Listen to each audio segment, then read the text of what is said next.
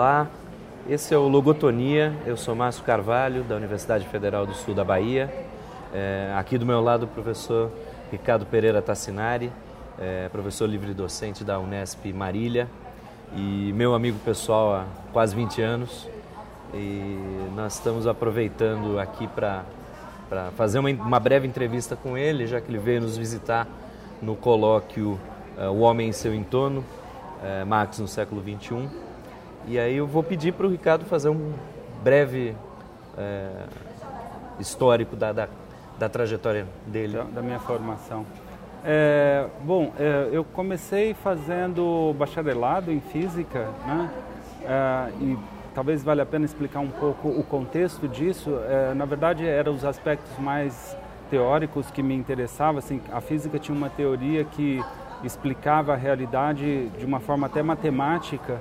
Então isso me encantava muito. Então eu sempre me interessei por esse aspecto da relação teoria e prática e também de conhecer o mundo, né? Teorias que me é, é, propiciasse conhecer o mundo. Então, ah, eu fiz física, mas quando eu terminei a física, eu ah, decidi trabalhar temas da teoria do conhecimento, então como se formava o nosso conhecimento da realidade, ah, noções lógicas de número, de tempo, espaço. Então eu fui fazer Uh, mestrado na psicologia com a professora Zélia Ramosi Querotino, é, estudiosa em Piaget.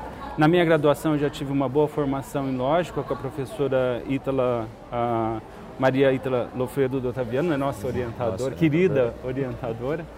Uh, e, e aí depois eu voltei para fazer o doutorado com a professora Ítala no Centro de Lógica Epistemologia e Filosofia da Ciência da Unicamp, né? Ah, e, e aí depois eu entrei na Unesp de Marília e durante esse período, ah, é, tanto o estudo de Piaget durante o mestrado, quanto um certo encontro com a teoria hegeliana, ah, me fez dedicar cada vez mais ao estudo desses dois pesquisadores, o que norteou o meu pós-doutorado, tanto na Universidade de Genebra, em Piaget, quanto agora na é, Paris uh, Sorbonne, né, de, sobre Hegel e liberdade, tentando alinhavar um pouco toda essa pesquisa. Ok. É, bom, você fez uma apresentação, né, nós estávamos na mesma mesa é, aqui no colóquio uh, O Homem em Seu Entorno, é, e a mesa falava sobre capitalismo, uh, complexidade e ambiente. E eu gostei muito da sua apresentação, eu já tinha visto parte dela em outra, em outra oportunidade, mas a gente acabou não registrando e eu queria pedir para você falar um pouco uh, sobre aqueles temas que você puxou. É. Na apresentação, eu comecei um pouco falando sobre esses dois grandes projetos que vêm dessa reflexão que eu venho desenvolvendo há, há grande tempo, né, desde esse começo. Ah, uma é sobre um modelo que sistematiza alguns resultados da teoria piagetiana, né, da epistemologia genética, é, e que ah, permite explicar esse surgimento dessa estrutura que é necessária para o conhecimento e, consequentemente, as noções de espaço, tempo, causalidade, número, etc., que é o, o que eu chamo de modelo do sistema de esquemas de ações e operações sobre símbolos e signos, que tem esse nomão, mas a ideia do nome já é ser um resumo dessas principais estruturas.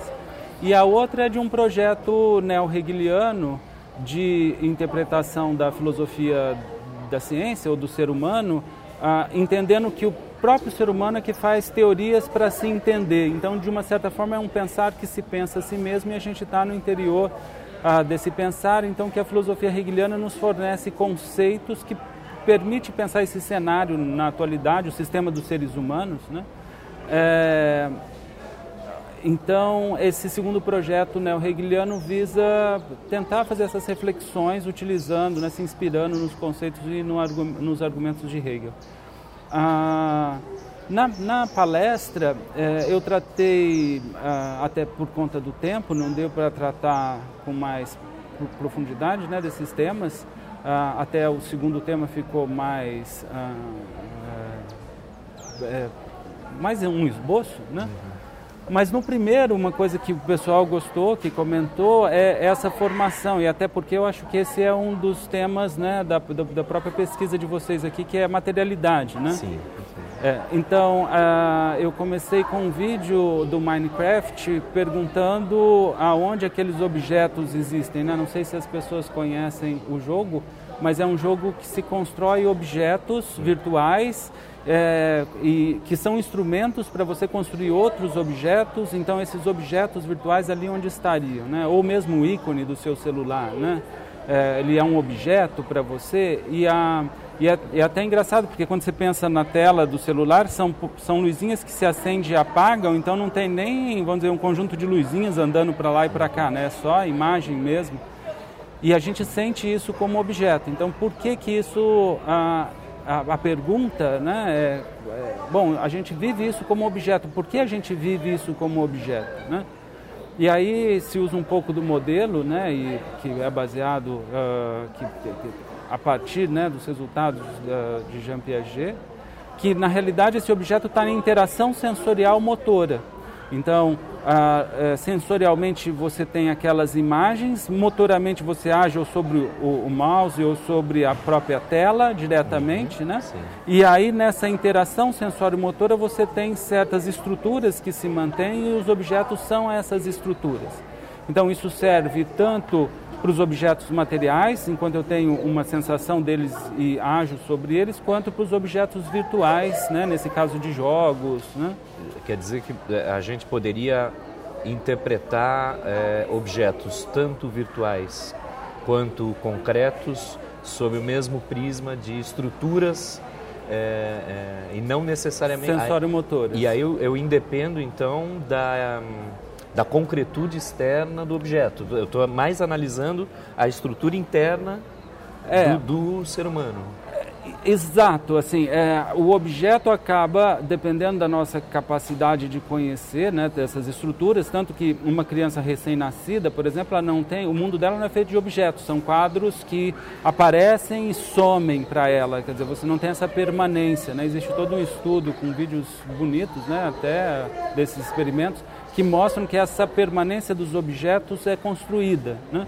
Então, o que caracterizaria uh, esse objeto, enquanto né, você pode atuar sobre ele, fazer todas essas, essas mudanças, é essa estrutura. Agora, qual é a diferença? No caso de um objeto físico, material, a materialidade é mais uma dessas propriedades que se expressa nessas ações. Né? Então, essas ações que são ações sobre as coisas materiais. Então, no caso da tela do computador, você pode apagar, aquele objeto deixa de existir naquele momento. Né? Se torna, aí sim, possibilidade só de vir a interagir com ele novamente. Enquanto que a nossa própria noção de conservação que forma dos objetos físicos nos dão uma certa garantia de que esses objetos, apesar de eu não estar vendo eles, eles ainda continuam existindo. Né?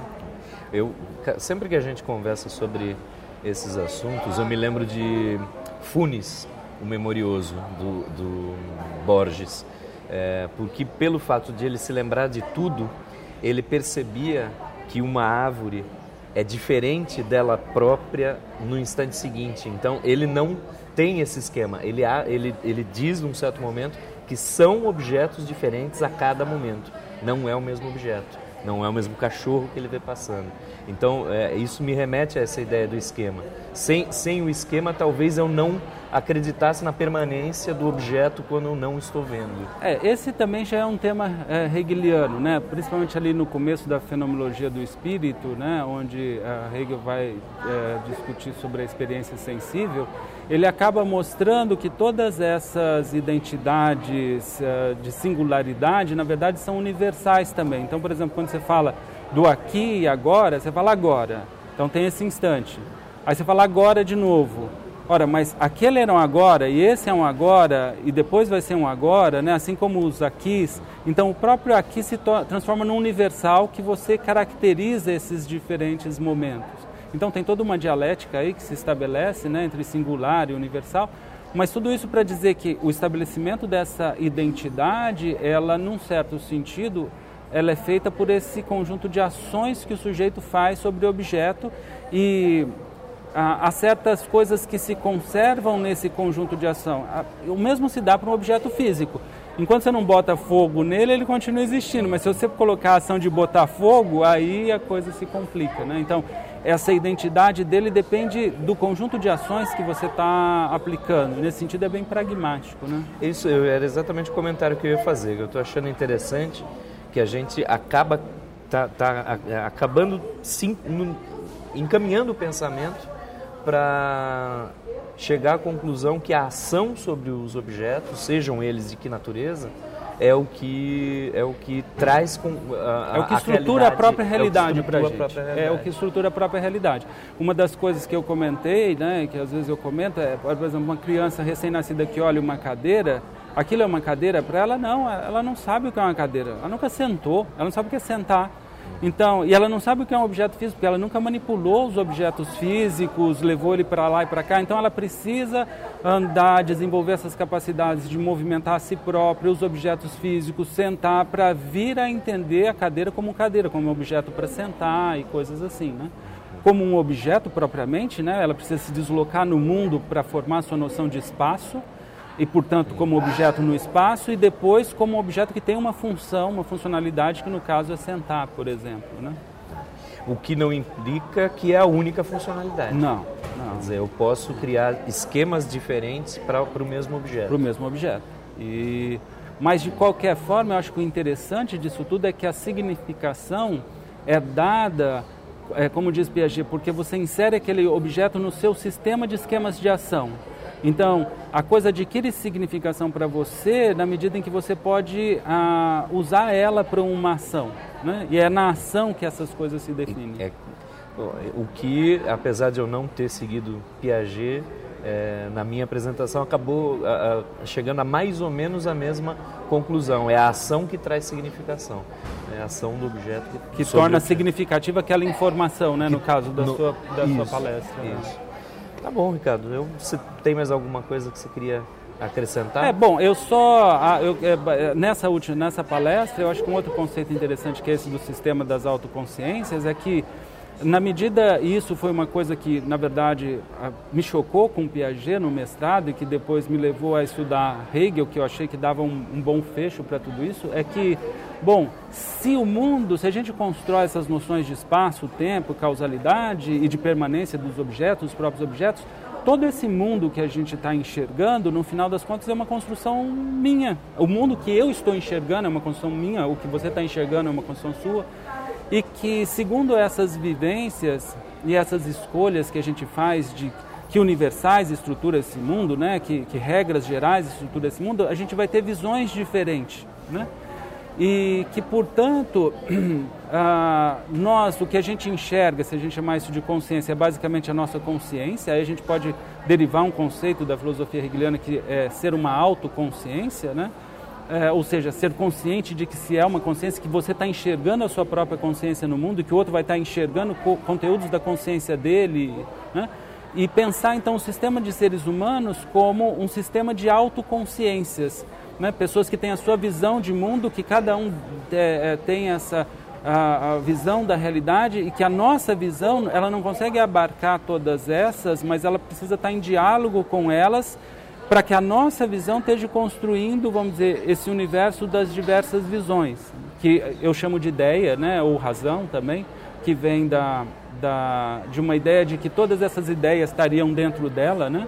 Então, eu acho que esses conceitos são conceitos úteis, o conceito de sistema de autoconsciências e de razão, para explicar esse sistema, né, como a gente diz em teoria de sistema, que são os elementos e as relações Sim. entre eles. Né? Então, os, os, os, elementos, os seres humanos, a relação entre eles, precisa desse universo de ideias que é composto pela filosofia, pelas ciências, para se explicar esse próprio, como esse próprio sistema como um todo funciona. E o então, sistema admite contradições internas, uma vez que sim. cada autoconsciência vai ter uma visão de mundo que pode ser as próprias leis lógicas, na, é, e eu tenho uma formação em lógica tanto na, na, na, do doutorado quanto da própria iniciação científica, ah, quanto eu sou um professor de lógica, uhum. né?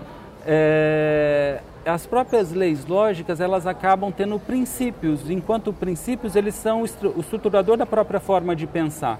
Então hoje a gente sabe na, na, na lógica, né, na área da lógica, que você tem várias formas de pensar, porque você pode estruturar o seu pensamento segundo vários princípios, né? As pessoas acabam vendo de uma forma meio religiosa, lógico, como se tivesse só uma, mas depois estudando você percebe que não. Ah, e, e, é interessante então, porque até mesmo essas diversas lógicas estariam nesse mundo das ideias como diversas esferas possíveis que, vamos dizer, a mente humana pode habitar e viver. Né? Então essa é uma ideia que eu acho interessante para nós hoje em dia, que também eu falei um pouco e que eu queria trazer para cá. Muito obrigado. Bom, eu acho que é isso. É, encerrando por aqui e agradeço a, eu é que a disponibilidade. Muito obrigado.